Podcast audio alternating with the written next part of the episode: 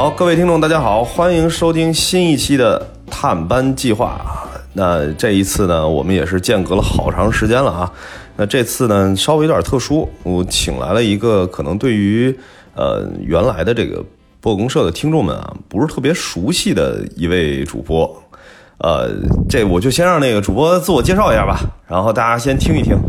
好，谢谢老袁。呃，大家好，我是托雷斯。呃，就只有一名字是吗？好歹说一下节目啊！对对对，然后我现在是作为这个呃多元方程式这个节目的一个幕后的一个策划人员吧，这个算是创始人员啊。就是这次其实是一个我们把这个嗯，算是把幕后的人员拉到台前，跟我们来聊聊这个事儿。对对对，我基本上在这在这节目里不出声。在咱们这个节目正式开始之前呀，我首先呢，这个鸣谢一下这一次的公益机构啊，绿色和平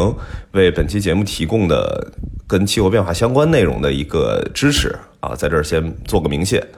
那接下来说说这多元方程式啊，呃，估计一直在听播客公社这主专辑的朋友们，可能对多元方程式不太熟。实际上，这多元方程式啊，如果要是大家是在苹果 Podcast 上面去看的话，大家会发现多元方程式是挂在播客公社，呃，这个精选供应商下边的一张专辑。那这张专辑到底是怎么来的呢？我呀，其实一直都不是太方便去跟大家去解释，而且呢，再加上啊，如果要是稍微了解一些的话，这个知道多元方程式啊，每一期都会常驻的六二大爷。哎哎，这个大爷同学，就最近因为学业的关系，所以这个节目的更新呢，啊，也是很快很快就会稳定复更了啊。对对，马上就有新节目了。对对对对对。然后这次呢，正好也是借着我我跟这个托托啊，正好凑在他这办公室里头，咱呀一块儿通过这探班节目，让大家也多了解一下多元方程式这档节目到底是怎么回事儿。嗯。偷偷给大家介绍一下吧。好，多元方程式哪几个字儿？我每次我给大家去推这节目时候，这几个字儿可真的是特别不好打，是吧？对对对对对，每个字都很简单，但你拼音就输输输输出不了。对对对对对，它就是关联不到。对，但其实这个多元方程式这个名字，其实大家一想一听，哎，就觉得特别熟悉，是吧？大家都都经历过这个九年义务教育，学过数学，是吧？一些基本的一些。数学公式啊，所以这是一档数学节目是吧？啊，对，有数学的逻辑在里面。哎我你还真接这梗啊？对，多元方程式，其实我们这个多元方程式呢，呃，多元呢就是就是大家很熟悉的那个多元了。那方呢，就是 其实就是方方圆的方，方正的方。城呢，因为我们是一档关注城市的节目，所以城就是城市的那个城。嗯，市呢，它还不是城市的市，它是事情的事。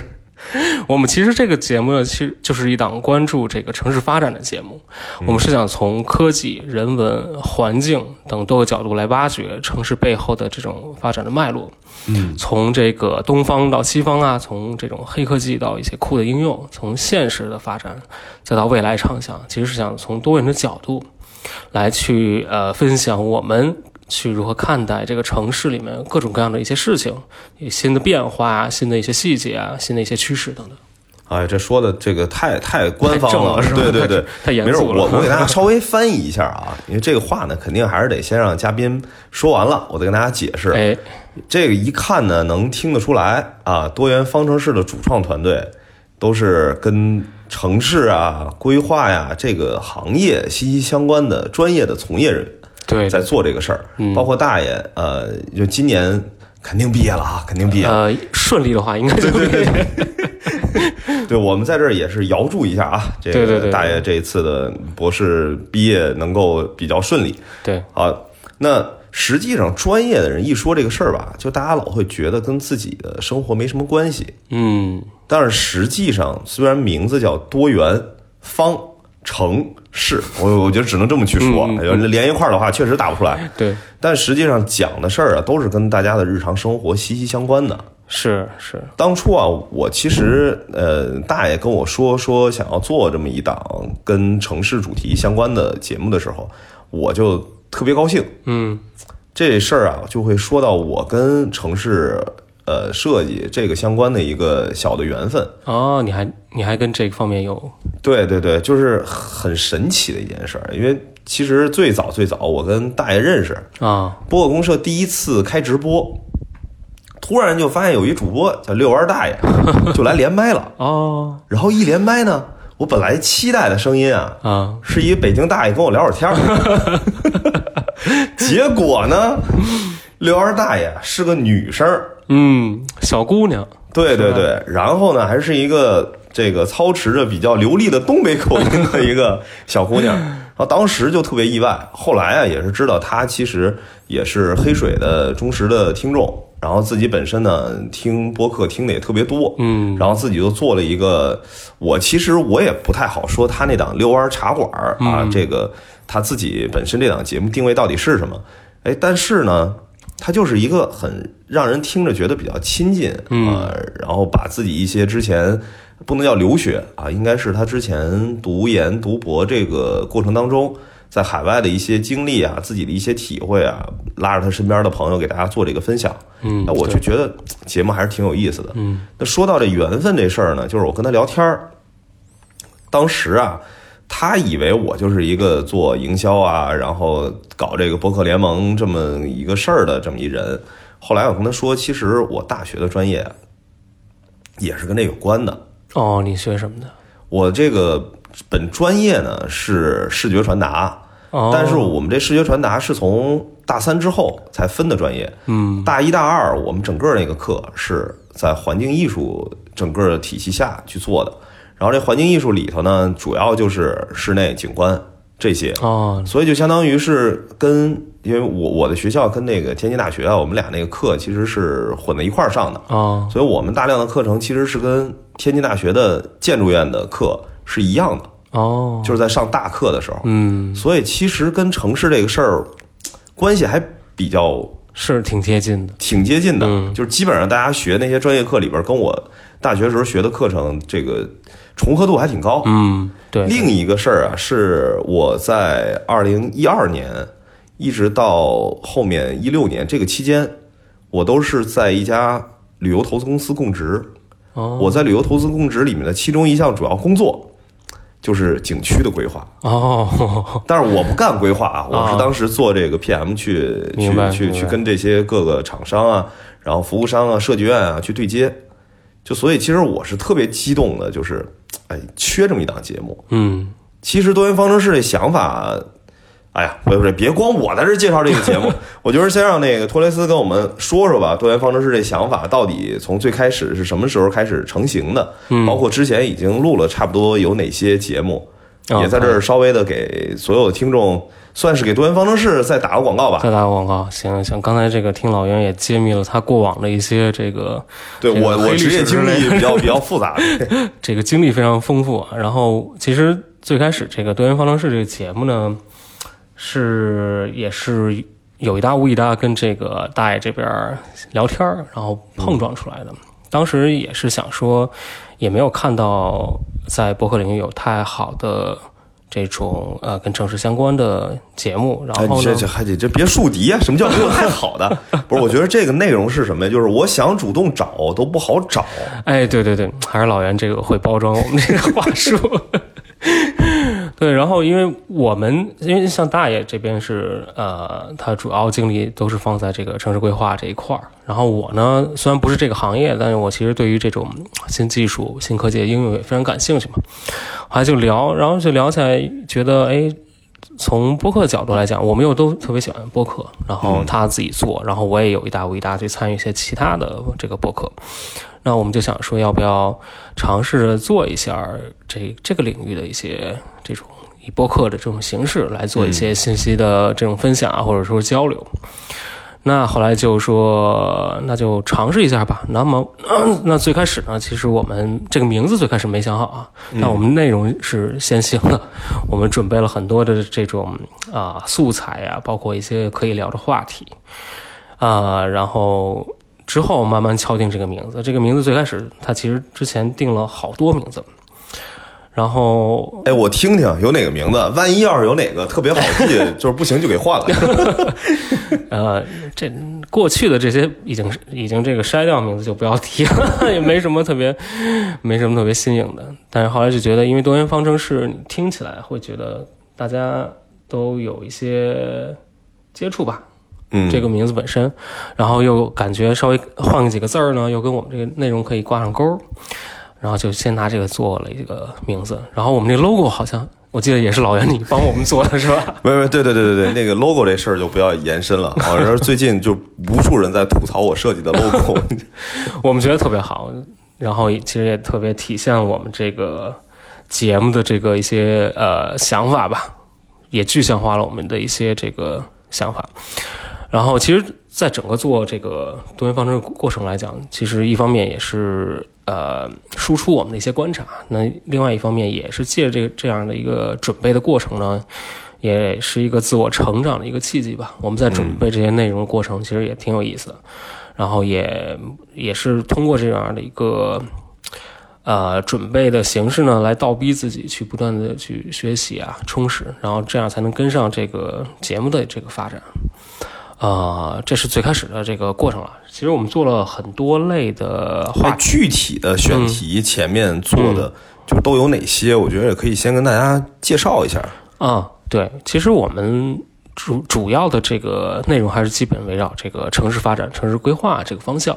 那城市呢，因为我们理解城市呢，它是整个现代生活的一个呃最基本的一个要素吧。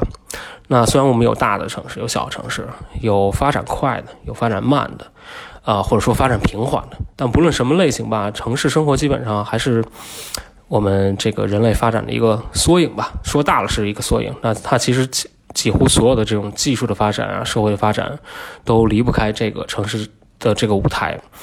那虽然城市发展，呃，你到时候会剪是吧？嗯，对对对，呃，但是城市发展本身呢，又不可能脱离这个人，嗯，所以说我们会觉得说，城市更像是人与各种社会关系的一个结结合。那包括人与文化、人与科技、人与环境的这种关系，我们也是希望能够通过自己相关的从业经历和观察，来和大家一起来，啊、更好的、更深刻以及更多元的去理解城市。那我们内容呢，呃，其实包含了呃，主要是以城市规划，但是也会包含呃历史，包括一些人文的学科，包括一些环境的一些议题。你之前不还都聊过游戏吗？对对，我们其实是做的还是非常的这个这非常多元的，对对对对对，因为其实干聊这个城市规划，其实是还是一个有门槛儿的一个内容。那我们也希望通能通过这种嫁接不同的一些，可能跟我们生活更更贴近的一些领域，然后让我们的这个信息能够更易于消化吧。嗯，对，那、哎，我觉得这儿啊，咱就先别展开说，因为后边啊，咱俩有一专门的小的讨论，就是对对对关于说，哎，听上去这种特别特别小众，好像跟大家的关系和这个接受起来门槛比较高的，比如说嗯城市规划、城市设计啊，那这些东西到底这一类的内容，其实。听众的期待是什么，或者说怎么能够让更多人开始去接受和喜欢去听它？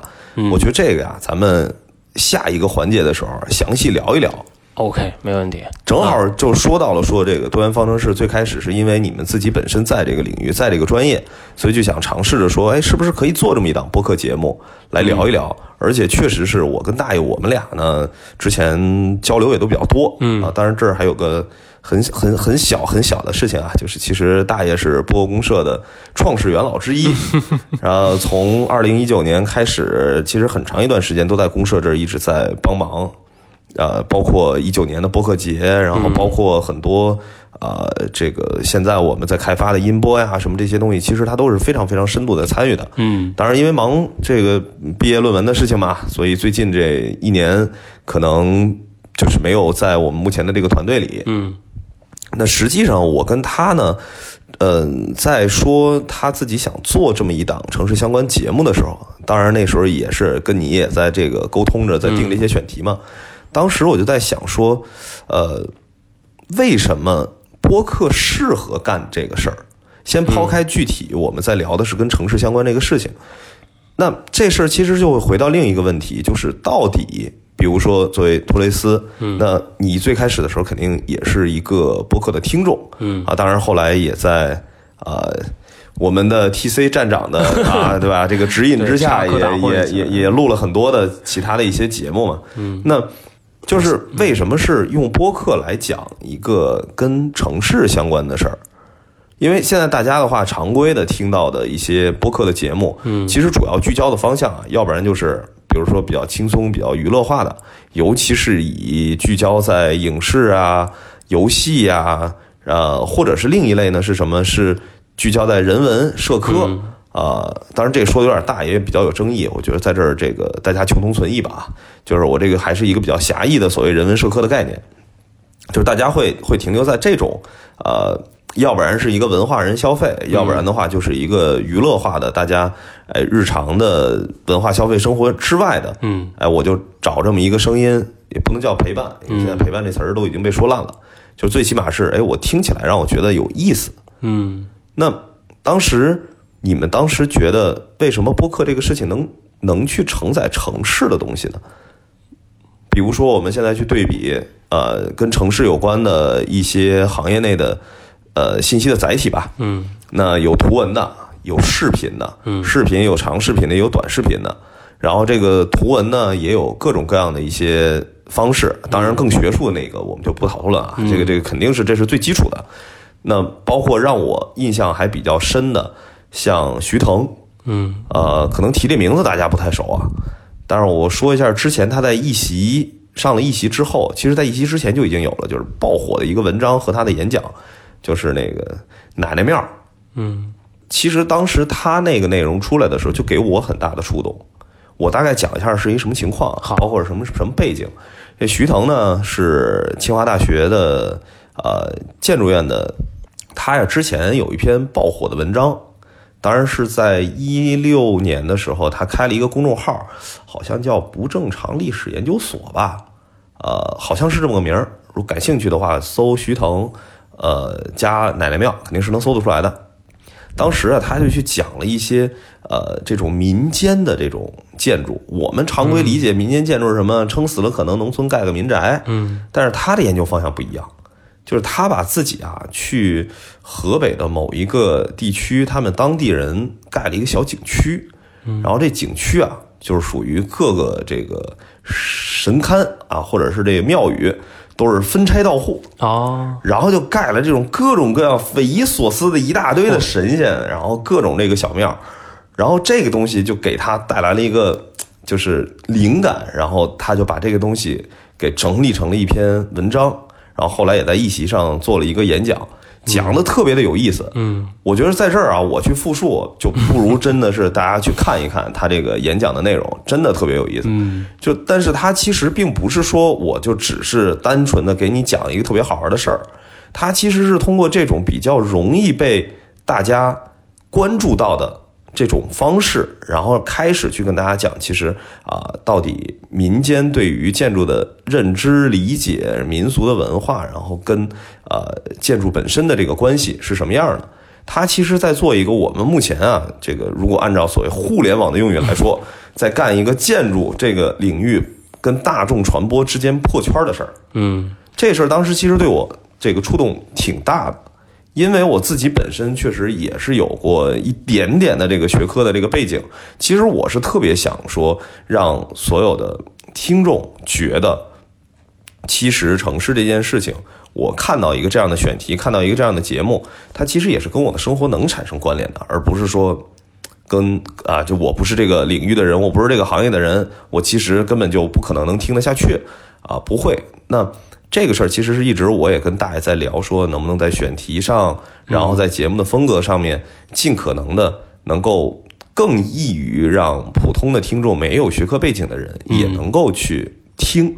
然后就像徐腾的那个奶奶庙的这个这个当时的演讲一样。那再说回来，为什么是播客？因为如果说我们现在是要去写文章，那其实，在建筑这个行业的文章也好，社区也好，论坛也好。根本都不缺，嗯，那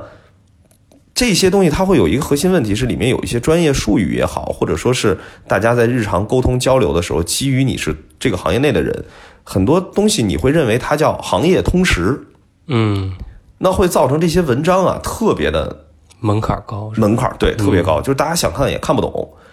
那如果是用播客，嗯，这种传播媒介去做的话。我们就可以在这一整期的节目里面加入更多的就是大家老百姓能听得懂的话。呃，比如说咱俩现在聊到某一个事情，哎，突然哎，托雷斯，你你你把这个专业的一些术语什么都拉出来了，我可以随时打断你，嗯然后让你给大家稍微的科普一下，解释一下它到底是个啥意思。嗯然后这样的话呢，能让听众更容易接下来去理解大家在说的事儿到底是个什么事儿。不然，其实这个专业术语一定是在文字这个过程当中是一个让大家理解起来很困难的东西。嗯，我理解，我理解。这个其实我我们理解这个用播客形式来讲这个呃城市规划或者说建筑，它的一个好处，就像你刚才提到那几点。那还有一个就是说，呃，其实我们在讲这些事情的时候，会穿插一些这个背景，特别是一些呃花絮或者说故事这种形式。那这些内容呢，其实也是能够呃帮助大家能能能快速的去来理解这个事儿，对来理解这个事儿。啊、其实它其实是一个过渡嘛，嗯从一个相对低门槛的一个一个一个信息载体，然后过渡到一个哎相对高一点的专业的知识，那会有一些承呃承接的这个片段在里面。那对于而且播客来讲呢，其实更像是以讨论嘛，大家去聊天。那聊天的话，整个的氛围会相对的这个还是轻松一点。语言嘛，它就是一个咱们的日常交流用语，对对对对就像说白了，其实我们在日常交流中也会聊一些城市相关话题，虽然它可能没有那么专业啊。比方说，哎，今天这个堵车了堵车了，或者说就来的路上，对吧？就二环现在已经堵的呀对，然后你们就会说了，哎，这为什么会堵车啊？是是哪儿出车祸啦？或者说哪儿这个交通调度有问题啊？等等。但其实我们在那我们的内容里面也会聊到这些问题。那我们会在这些这个呃这种现实场景之上，我们会补充一些。啊、我们的一些专业的一些呃知识和信息，来告诉来解释吧，这个为什么会有这样的现象，以及、呃这样的现象以后可能的一些解决方式有哪些。嗯嗯嗯，对它，但总体来说，呃，我们还是觉得播客这种氛围会更友好，对于大众的这个呃接受这些稍微有一点门槛的这种知识来讲，它是一个非常友好的一个方式。哎，你说到这个的话，我真的是就是因为我我我个人啊，这打车打的比较多，嗯我会发现啊，就是大家有个小误区，就是一提到说城市规划，感觉离咱生活特远。嗯你知道这个打车的时候啊，十有八九只要一堵车，哎，我跟司机就会开启一个跟城市规划有关的话题，就是说这个脑残的这个设计。就是说这道路设计，它明明也没有这个车祸，然后也没有这个所谓的什么交通管制，为什么就这么堵？嗯。然后就会从这个事儿延展到啊城市治理呀、城市规划呀，就是当然不是这些词儿啊，啊，大家会说的都特别的接地气，嗯。然后每个人其实都在发表自己的见解，就觉得哎，这个应该怎么怎么样，然后这条路你看这儿这进出口离得这么近，你看这肯定就得堵呀，嗯，然后要不然就说这个桥设计的就是脑残，就是为什么这个天天在这儿堵车，每个人都有自己一个见解和想法，嗯。但是实际上啊，大家心里都明白，嗯。就这东西其实是有专业人在干的，嗯，你就别管它设计的合理不合理，这东西绝对不会是拍脑袋。对，那为什么会出现这个问题？那为什么没有其他的一些解决方案？其实这些事儿，如果是交给多元方程式，嗯。啊，加上你们这些呃主播本身有这个专业的背景，嗯，那就一个咱们日常生活当中经常会碰到的一些问题，在城市生活当中会遇到的问题，嗯。然后你从专业的视角去给大家去分析、去解读一下，我觉得这个事儿就是大家需要听到的。嗯，对，我们其实之前也做了很多的这方面的一些呃节目，那包括像你提到的这个出行，啊、也包括房价，哦，房价城市规划与房价之间的这种关联，然后包括我们第一期节目讲的就是这个疫情之下，这个我们城市生活里面有哪些模式有一些变化。比方说，我买菜忽然有了社，忽然这个社区的买菜，这个一下火起来了。对对对对对，国家叫停了嘛，就是 对，然后它演化出来的这个对于我们生活有哪些影响的呢？嗯还有包括这咱们最开始提到游戏啊、那个游戏是跟地铁相关的，那地铁也是我们这个基本上日日常城市公共交通的一个很重要的对对，日常最最贴近的一个一个出行模方式之一嘛。那为什么这个地铁这么建？每一站之间的关联，那每一站和站内和站外的这个关联，会让你能够通过这个游戏，我们从游戏呃进入到这个大的这个场景里面来理解呃地铁它建造的一些逻辑。其实大家可能听过之后会觉会没在坐地铁的时候会有更深的一个理解，对于为什么这个站可能需要二十秒就到了。比方说像复兴门和南礼士路之间，或者说是哪哪哪个站特别长，或者哪些是在地上，哪些是在地下，等等等等，都会有一个更清晰的一个一个认识吧。对，因为我是觉得，如果这些东西我们是拿图文去展示的话，嗯，呃，还是挺，因为你在写文章的时候，你很难跟人交流嘛，对你只有写出来了，你才能跟人别人去说，哎，你看我这东西能不能看得懂？嗯，哎，但我估计极少有人这么干吧。而且写东西它这个它不由自主会把专业东西去做这个堆积。啊，对对对，是。然后这样的话，其实最后还是大家看不懂，就没解决这问题。就不像咱们俩刚这个聊天儿，其实我就挺想让你稍微深入去说一说这个事儿，但是没关系啊，就听出来了啊。那个，如果大家对这些事儿感兴趣，去听节目。对对对对对对，听听这个我们两位主播，这个刘二大爷，还有另外一个这个闲逛小妞，他们的更专业的这个分析。然后这个事儿呢，其实也是解释了为什么说，哎，想把跟城市有关的这个话题，然后用播客来做输出，它其实是有一个我们背后的思考的。嗯那除了说现在的，比如说节目里头啊，现在比较少这类的节目，尤其是多元方程式，其实做得早。嗯，最近这半年多，呃，小一年的时间吧，还真的是出现了不少跟这个相关的节目。但是在、呃一九年你们刚刚开始有这个想法要去做的时候，那时候确实还不多见嘛。嗯那这个是先解释这个事儿。第二个呢，就是再说回到刚刚我打断你那话题啊，啊，就是城市这个事情，其实多多少少还是一个在大家的认知里是一个垂直的，是一个小众的嗯这么一个节目。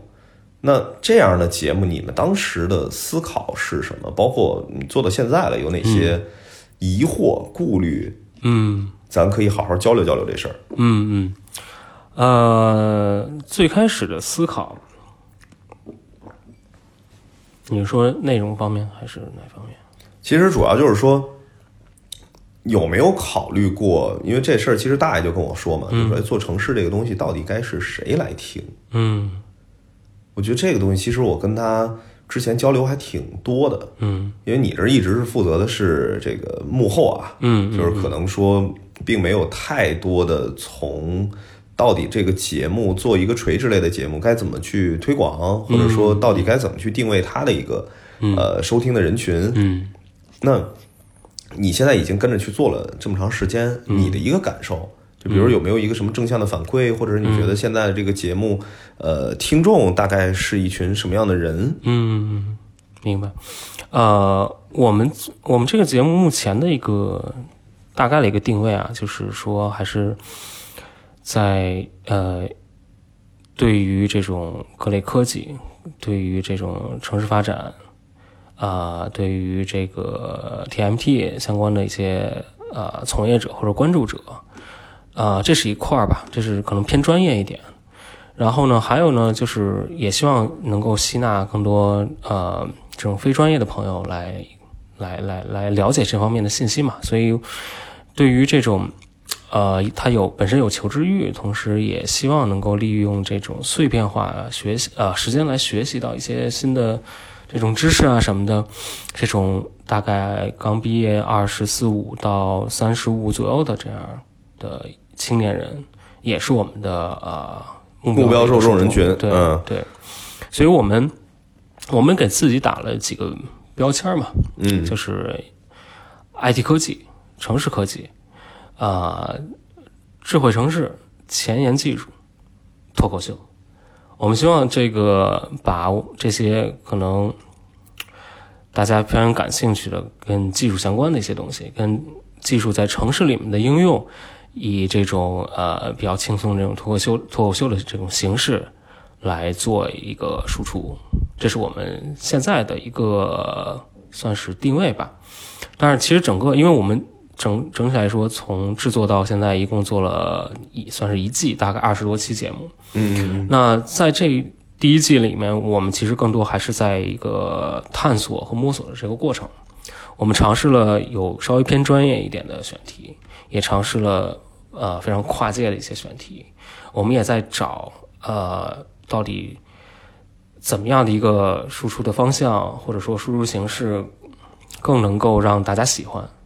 哎，正好啊，那个托雷斯，我我想问问，就是你你给我们稍微具体说说，比如说多元方程式在最近的这段时间里头又做了哪些选题？比如是我觉得分不同的方向吧，就是因为我们确实是，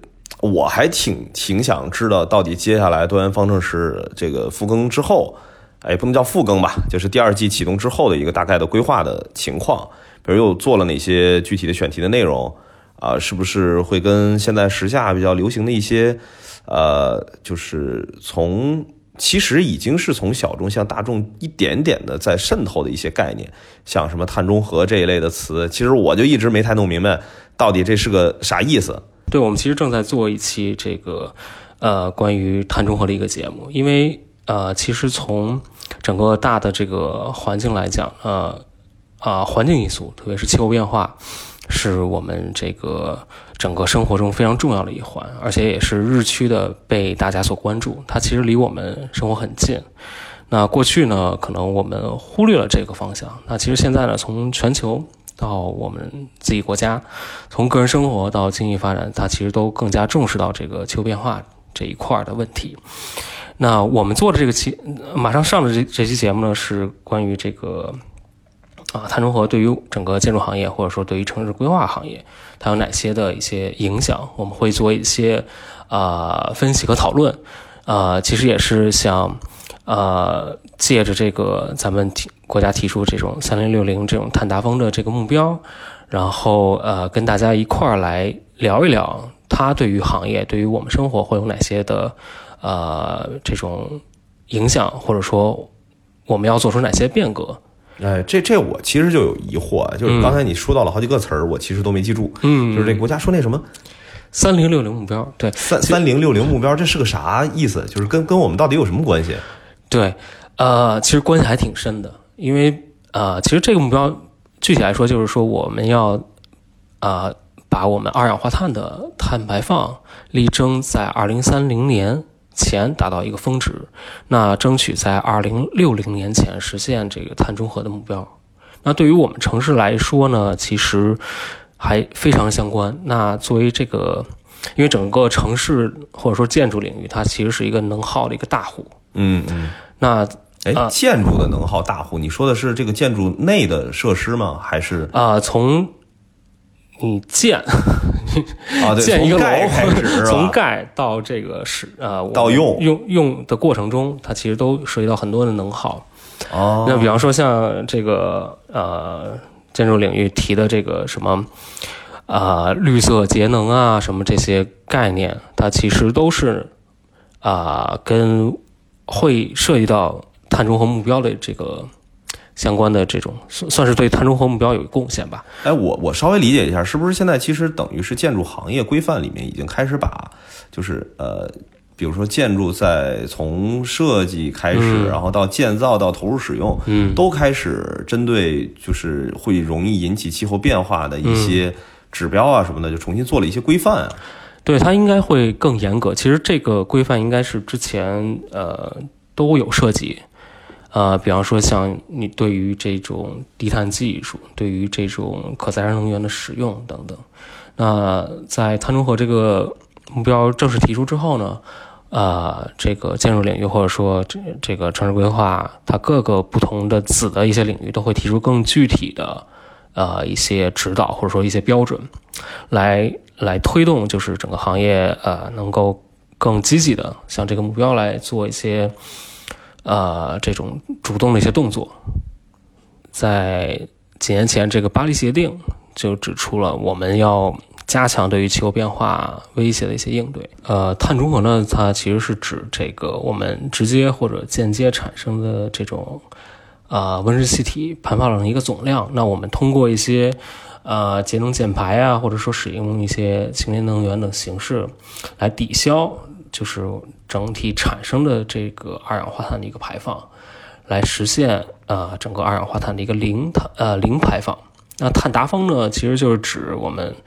呃，碳排放进入到平台期后，进入到平稳下降的一个阶段。简单的讲呢，就是说，啊，让二氧化碳这个排放量收支相抵。收支相抵，就是说我我我们所谓在讲这个碳中和的意思是，不光是只是减排，我们还得想办法把它给消化掉。对，我觉得白话是可以这么理解。当然，我也只是说按按我自己的这个非环境类专业的一个。身份来理解这个事儿啊，那从呃从城市来讲呢，其实可可能会涉及到一些环节，你比方说能源的使用，呃，过去呢，比方会比方说会使用一些像煤炭啊等等这种呃能耗比较高的，对吧？那现在呢，就是更多的使用这种绿色环保的一些能源，那比方说像风能啊、光啊、光能啊，嗯，这个太阳能等等。就是最最简单的，就是说那个太阳能那个光伏板儿，就我们经常会看到，这个楼上啊什么的，确实是看到不少，对对，上面挂着一板儿，对对对对对。呃，还有呢，就是说一些能耗的一些效率问题。那比方说，通过城市的一些设计啊，通过这种呃出行的一些更合理的规划，能减少这些呃日常呃。无可避免的这些能耗，能够尽量去减少。就是就是，其实国家倡导这个所谓绿色出行，对吧？啊，能能骑车的就 能骑车骑车，对，包括那个现在这这种电动车的这个啊鼓励啊等等，对，就说的是新能源汽车，不是电动自行车吧？啊，不不不是不是那种，我以为你说那老头乐什么的。呃，对，同时还有就是关于这个气候变化。那气候变化其实也是一另外一个相关的，也是一个非常热，也是非常重要的一个一个话题吧。嗯，因为其实它离我们生活也非常的这种近。那比方说，我们经常会遇到说极端的天气啊，你比方说你你你你坐飞机会经常遇到晚点晚点延误，经常会什么原因呢？就可能是是因为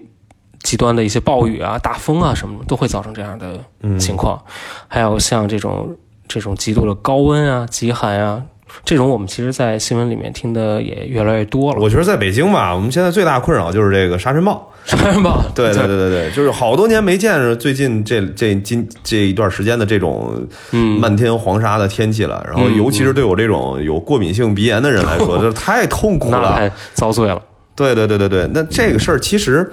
呃，城市和气候变化之间还是有一些关联的，是吧？对，其实关联还挺紧密的。其实像城市设计这边、城市规划这边会有专门的关于应对气候变化韧性的一些主题的研究。什么什么什么叫韧性啊？就是抗。你是说气候特别韧性是吗？不是，就抗这种气候变化啊。对，你比方说，因为每个区域它遇到的这个极端的一些天气情况会不一样，像北京。像你说的沙尘暴，嗯，那像沿海城市，啊，这种内涝啊，包括这种呃，这种这种这种大雨的天气啊，嗯，还有像啊，包括沿海这种海平面的上升，嗯嗯嗯，会对沿海地区有非常大的影响。还有更更极端的，比方说这种暴风雨、暴风雪，对于城市，比方说之前比较典型的一个案例，就是美国德州的暴风雪，造成了这个用电。一下几百万人无法用电，电价一下先别说这个离得这么远的事儿啊，就是最近这个越野跑啊，出这问题，这不是其实都是因为这种极端的一些气候呃变化所造成的一个问题嘛？对对，其实这样的情况其实越来越频发，那我们如何来应对？那一方面是呃被动应对，呃出现这种情况，我们我们怎么来处理？第二方面可能是更好的一些预测。那预测这些这些极端天气它可能会怎么出现？那其实，在这方面有越来越多的研究，有越来越多专业人在参与，嗯，对，来帮助其实像像咱们这些普通百姓怎么来来来来，就更好了来保护我们这个平时的这种生活吧。嗯嗯，那还还有就是回到更日常的一些场景。那比方说，我们现在也习惯了一些新的生活方式了。比方说，你出门叫车，你这个吃饭叫外卖，你你你买东西通过这个快递啊、电商，那这些其实也会受到呃这种极端天气的一些影响。嗯，对啊，你比比如说下雨不好打车，对吧？对对对下雪就是大家都不出门了，这送外卖的送餐时间又延长，对然后又造成这个什么骑手这边的一些安全的问题。是其实这个都是和呃在城市我们日常的生活当中，嗯然后都是会跟气候变化有关啊，然后也是会跟整个城市的规划有关。嗯，对，我们之前呃多元方程式有一期节目也专门聊过这个出行、房价、宜居之间的这个关系。嗯。其实能够看出来，就是这种环境的这种变化，对于我们从出行到你说你买房，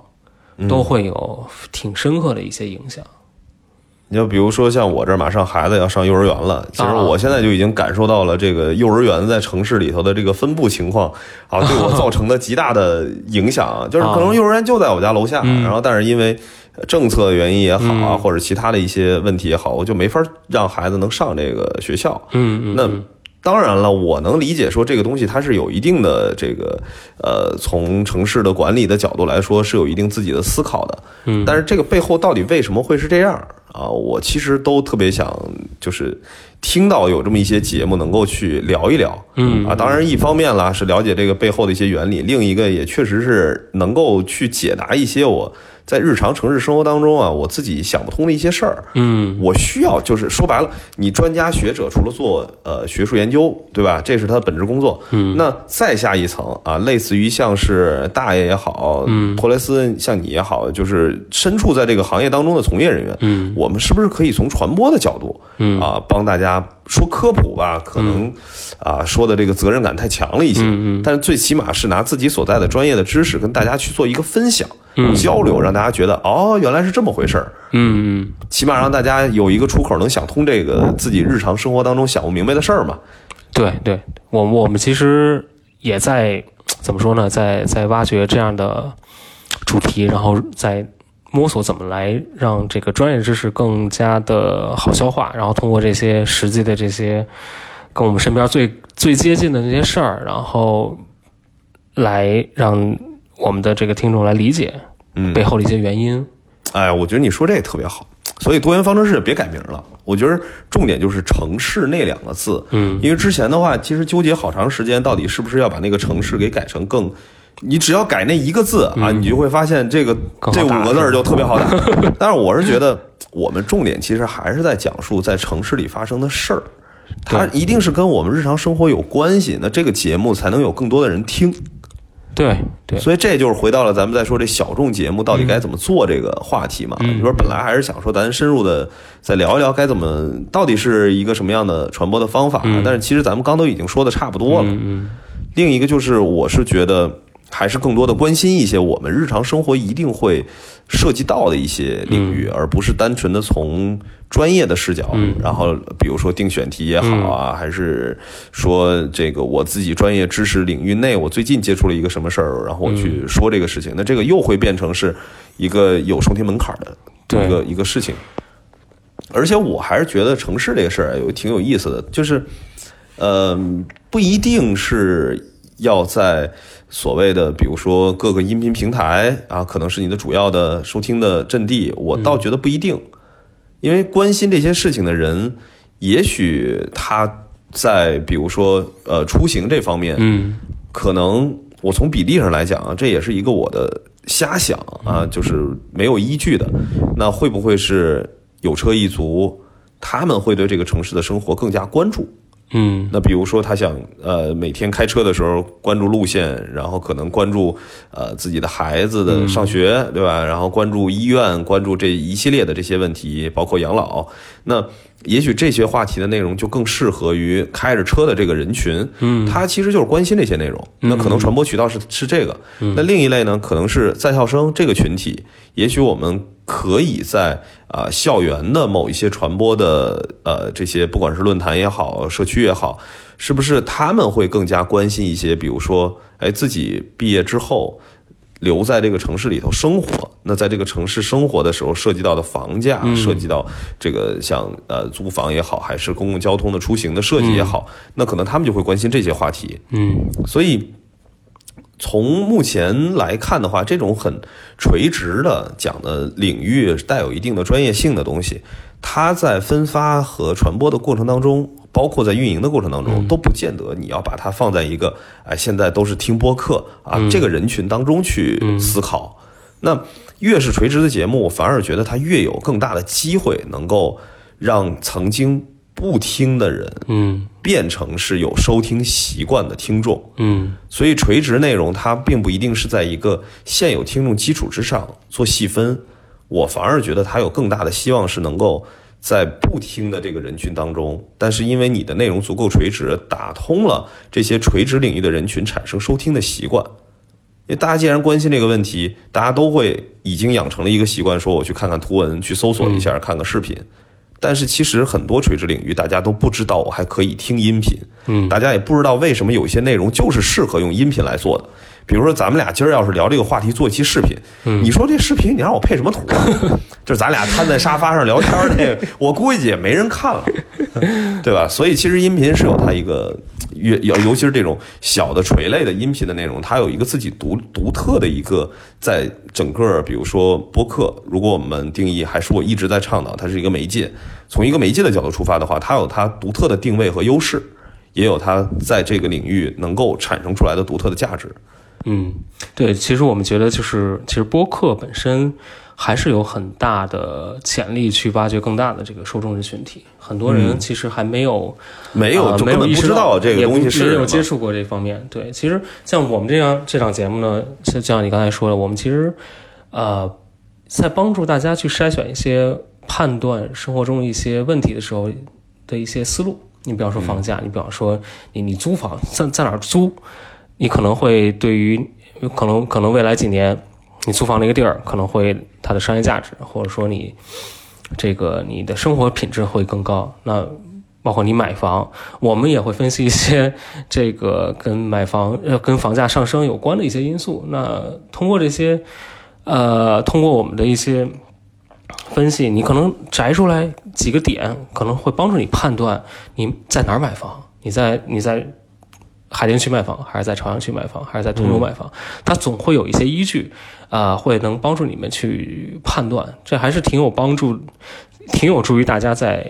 这个，就是还是跟大家的日常生活很相关的，呃对吧？对它非常相关，非常紧密。嗯也分我们我们其实也分析了，就是我们也其实也呃分析过，就是呃城市的发展本身的一些会是的一些条件。那嗯呃，比方说，当你毕业的时候，你想选择你是在北上广还是在呃这个二三线二三线城城市，嗯那你在做这些判断的时候，你可以听听我们节目。那我们会从啊、一个纯的一个城市这个平台来讲，那城市可能未来五年要想发展到某一个阶段，它可能会涉及哪些因素？啊你听完之后可能会觉得，哦，我也许我自己学的这个专业，或者说我所感兴趣的事情，对呃，也许是在未来的短时间之内，然后哪些东西可能跟自己的生活会有比较强的关联，对吧？哪有哪一些属性的城市可能会更适合你？哦，嗯，这是这是可能是也是对于青年朋友们一个很大的一个帮助。哎，这个层面我都没想到啊，这个也是可能岁数大了，就 过了那个阶段，对可能不是思考自己留在哪个城市这个事情。嗯但没关系啊，你如你你如果你定好了在哪哪个城市，你想生活的更好啊我们也会有一些相关的，比方说你你这个所谓的这种生活圈子，嗯你的购物、出行，呃，我想想怎么说啊？你的购物、出行，我刚才要说什么来着？一会儿过了。对，呃，即使你定好了你在这个城市生活，但你其实也有很多过得更好的一些方式。嗯你从呃刚才说了买房，那可能还会涉及到买车。嗯你在什么样的区域，你你需不需要买车？买什么样的车，都可能会受城市发展的一些影响。那我们会，我们会其实是会拆分呃这个城市不同区域，或者说这个城市到不同阶段，它可能会涉及到的一些跟你比方说我们之前聊过，呃什么样区域适适合买车？那比方说像、其实就就在聊出行这个方方面，那有些区域它其实正在大力的推动公共交通。那如果你生活在那个区域，你未必就需要，未必就急于去买车，你稍微等一等，那可能那个区域的这个公共交通体系更完善，你可能就完全不需要买车。嗯反正就是会提供一些这种更呃更前沿的一些思路吧，帮助大家做在做这种判断的时候能够给给一些参考。明白，明白，明白。那那个，其实今儿介绍这个整个多元方程式介绍的也不少了。我觉得最后再说两个事儿吧。第一个就是，呃，其实已经有点被这圈子说烂的事儿，就是这商业化这个东西。啊因为其实之前啊，这个大爷也会，我不知道他有没有这疑惑，但是我肯定会提前有这个思考。嗯，就比如你做一个这样的节目，到底会通过什么样的方式去取得一个所谓商业回报？嗯，那这个商业回报的价值的认定，可能不是单纯的说我这个东西，哎，它能接到多少的广告，嗯，这个我觉得可能。呃并不是这种很垂直的节目所需要去有很高期待的事情，嗯，但是另一个角度来说，也许它会变成，比如说，在整个城市规划，在整个智慧城市，或者是其他的一些这个行业领域，呃，最起码多元方程式可以成为一个更有传播效率的一个声音的媒体。嗯。就是单纯从多元方程式这档节目来说，其实就有点像说，呃，比如说在吃喝玩乐这一块儿，可能有呃企鹅吃喝指南，类类似于这样的，就是其他的可能说在呃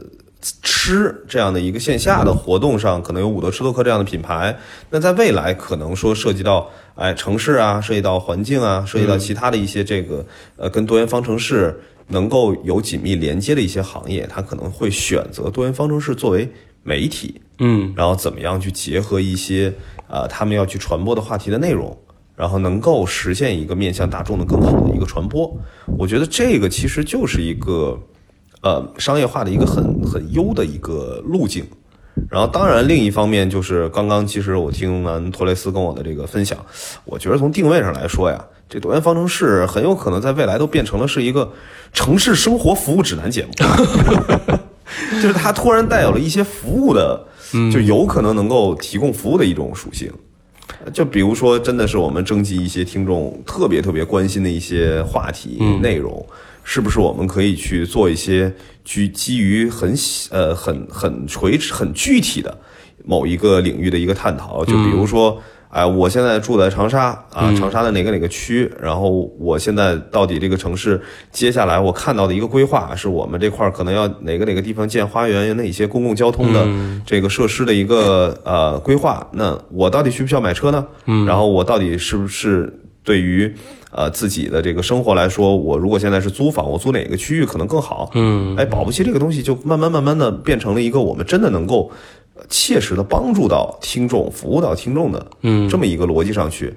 那也有可能，因为你能提供更好的服务，呃，多元方程式这档节目变成了是一个在呃城市生活这个领域里头能够提供付费订阅模式的一档节目，因为你真的提供帮助了嘛。嗯嗯，那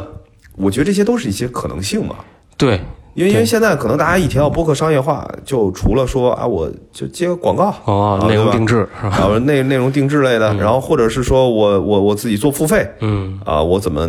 基于自己比较有粘性的听众，然后去通过付费去变现，嗯，然后其他的一些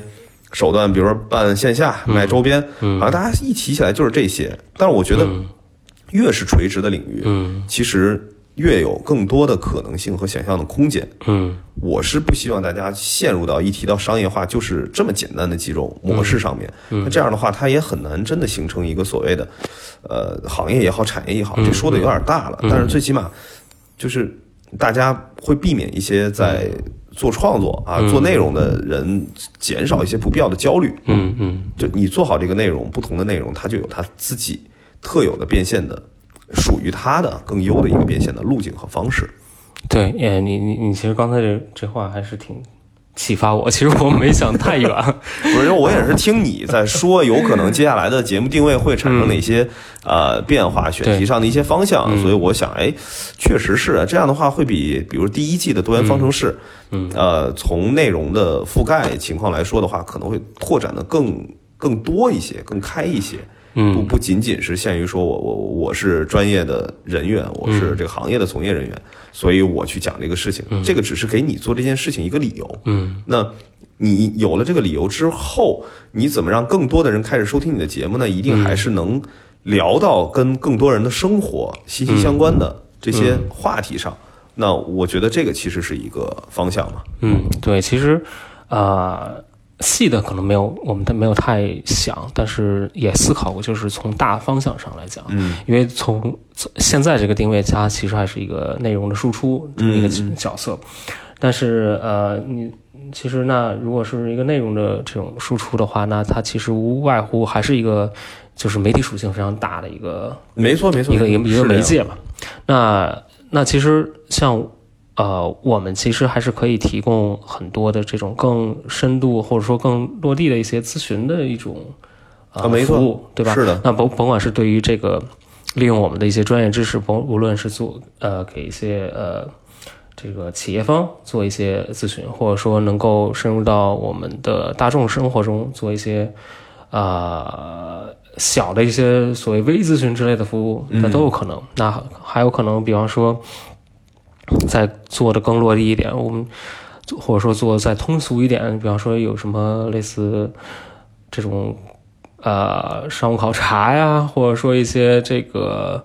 类似于说带一去一些朋友去另外一个地方去以旅游的这种形式去做一些这个哎，现在在这个圈子里头有有类似于这种的研学类的，或者是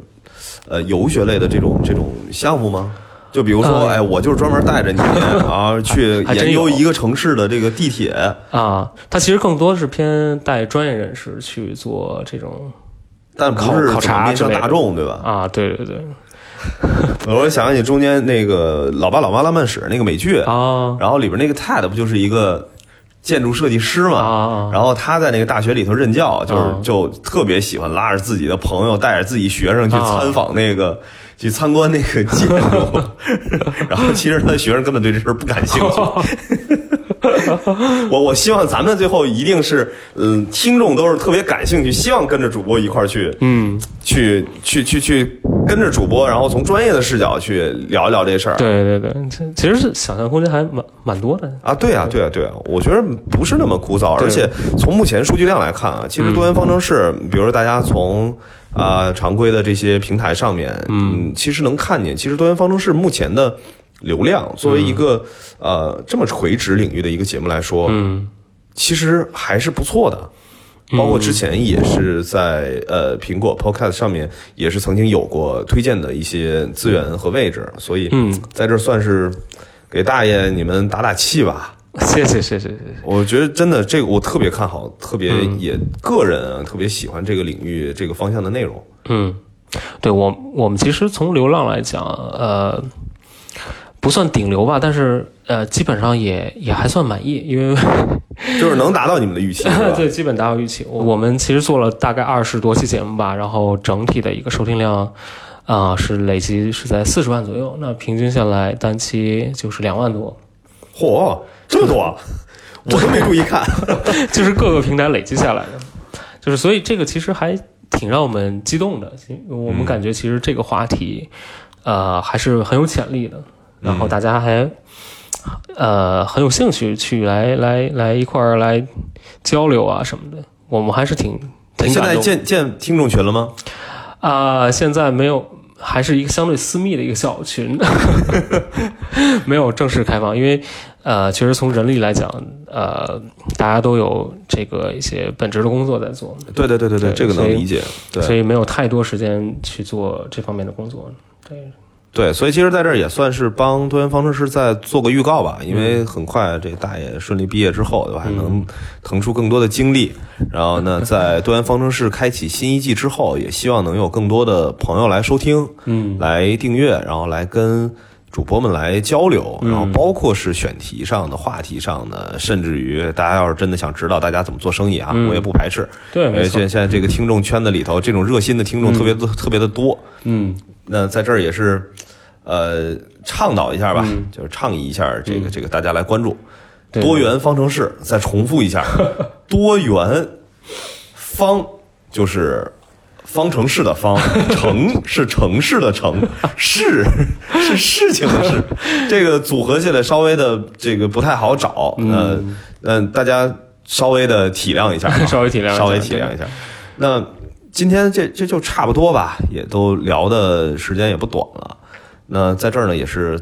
节目最后最后呢，再感谢一下这个我们的公益组织啊，绿色和平为本期节目提供的气候变化相关的一些内容支持。那呃，也特别倡议大家在这一期节目下面，如果大家觉得自己的城市当中，啊、自己的日常生活当中，然后到底哪些事情是跟气候变化有比较强的关联的，或者说对我们今天聊的哪些事儿想喷想聊，没问题。啊！希望大家踊跃的在评论区跟我们互动一下啊。那本期节目呢就到此为止啊，特别感谢那个托雷斯提供你办公室的 这个没有会议室啊，来来来完成这一次的探班。嗯，谢谢老爷，谢谢老爷，谢谢个这个各位听众的支持。嗯，好，那本期节目到此结束，好，谢谢大家，好，谢谢大家谢，拜拜。